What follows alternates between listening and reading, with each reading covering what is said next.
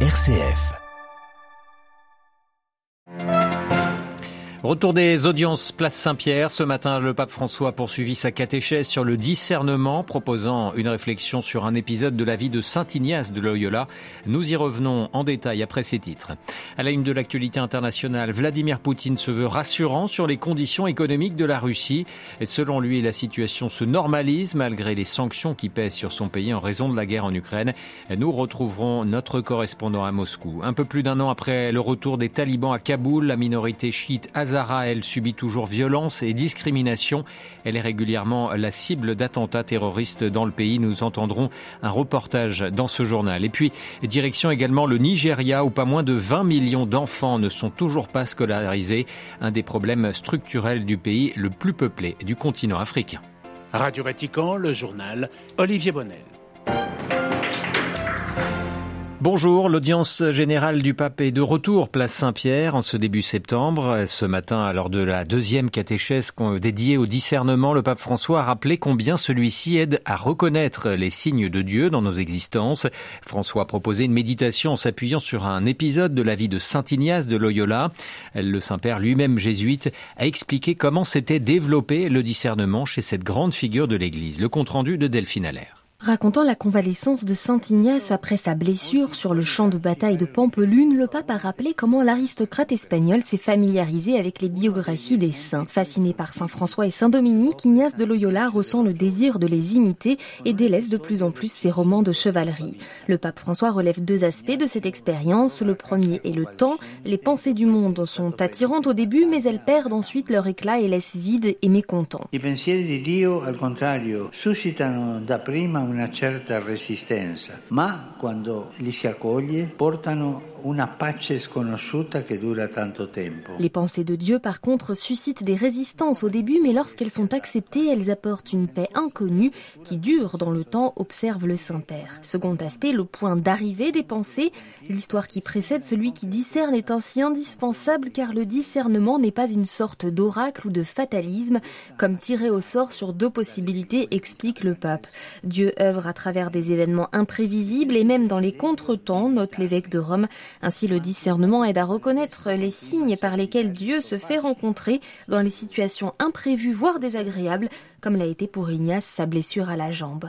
De celle-ci peut en effet naître une rencontre qui change la vie pour toujours, a conclu le pape. Delphine Allaire, et à l'issue de cette audience, le pape a prié pour euh, toutes les mères de famille. Demain sera célébrée la nativité de la Vierge Marie.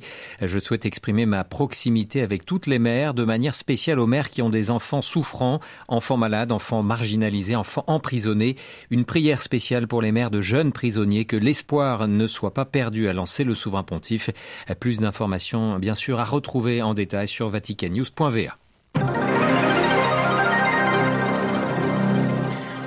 Dans l'actualité internationale, Vladimir Poutine répond aux Occidentaux. Le président russe participait ce mercredi à un forum économique à Vladivostok, dans l'extrême est du pays, en compagnie de plusieurs alliés régionaux.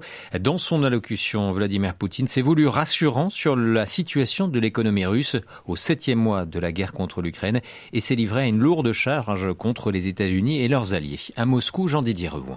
Au cours des dernières années, l'économie mondiale a subi un choc tectonique, a souligné le président russe. Vladimir Poutine estime en effet que l'Asie, et la Chine en particulier, est devenue le nouveau centre de la planète, caractérisé par une croissance économique plus forte que celle des États-Unis et de l'Union européenne. Une occasion pour la Russie et ses régions extrême-orientales de s'arrimer à cette région florissante pour développer ses échanges. La preuve pour Vladimir Poutine qu'en dépit de la pluie de sanctions qui se sont abattues sur la Russie depuis 2014 et plus particulièrement depuis février, dernier, il est impossible d'isoler la Russie du reste du monde. Il a encore reproché à l'Occident de ne pas prendre en compte cette nouvelle réalité économique, lui imputant d'utiliser les sanctions pour préserver sa suprématie et par là même de mettre en danger la planète. Vladimir Poutine démontre ainsi qu'il n'a pas l'intention de céder à la pression occidentale concernant l'Ukraine et qu'il est par ailleurs prêt à en payer le prix. À ses yeux, l'économie russe tient le coup, elle s'est stabilisée même si des problèmes persistent et il mise sur l'Asie pour, à terme, retrouver une nouvelle vigueur économique. Jean-Didier Revoin, Moscou pour Radio Vatican. Et Vladimir Poutine qui rencontrera son homologue chinois Xi Jinping la semaine prochaine en Ouzbékistan. Il s'agira du premier déplacement du président chinois depuis début 2020 et le début de la pandémie de Covid. L'Ukraine est favorable à l'envoi de casques bleus sur le site de la centrale nucléaire de Zaporizhzhia. C'est ce qu'a déclaré aujourd'hui le chef de l'opérateur public euh, ukrainien Energoatom. Hier, dans son rapport, l'Agence internationale de l'énergie atomique avait plaidé pour l'établissement d'une zone de sécurité autour de la centrale. L'Union européenne veut plafonner les revenus des producteurs d'énergie, annonce faite il y a quelques instants par la présidente de la Commission, Ursula von der Leyen. Face à la flambée des prix du gaz et de l'électricité, le débat est toujours vif en Europe pour apaiser l'envolée des prix. Un sommet des ministres européens de l'énergie se tiendra sur la question à Bruxelles vendredi. L'Istrus est attendu aujourd'hui devant la Chambre des communes, une première confrontation très attendue de la nouvelle chef du gouvernement britannique avec l'opposition travailliste. L'Istrus a promis cette semaine des nouvelles mesures pour lutter contre l'inflation qui est montée à plus de 10% en Grande-Bretagne. Il y a un an, la prise de Kaboul par les talibans mettait fin à 20 années de conflit dans le pays. Mais pour la communauté Hazara chiite, qui représenterait 15% de la population afghane, la guerre ne s'est jamais vraiment arrêtée. La minorité religieuse est régulièrement la cible d'attentats terroristes dans le pays. Je vous propose d'écouter ce reportage d'Inès Gilles à Kaboul. Dans une petite maison modeste située à l'ouest de Kaboul, la famille Salem, endeuillée, est réunie. L'une des filles, Nargis, saisit le bout de son hijab bleu azur pour essuyer son visage. Des larmes coulent le long de ses joues. Je pensais que quelque chose pourrait nous arriver un jour, mais je n'aurais jamais pensé qu'on serait visé par une bombe.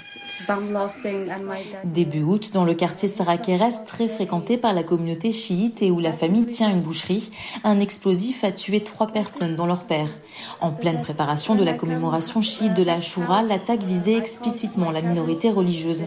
Les chiites sont considérés comme des apostats par Daesh. Les talibans luttent contre le groupe terroriste, mais les moyens sont insuffisants selon Nargis. Je n'ai pas confiance en les talibans pour prendre en charge notre sécurité. Ils ne contrôlent pas les gens, ils ne contrôlent pas les voitures. Comment peuvent-ils s'occuper de notre sécurité Difficile à dire ce que représente aujourd'hui l'État islamique. Le travail de terrain dans les territoires contrôlés par Daesh est trop dangereux, mais l'organisation terroriste parvient à réaliser des attentats spectaculaires. Une menace de taille pour les talibans.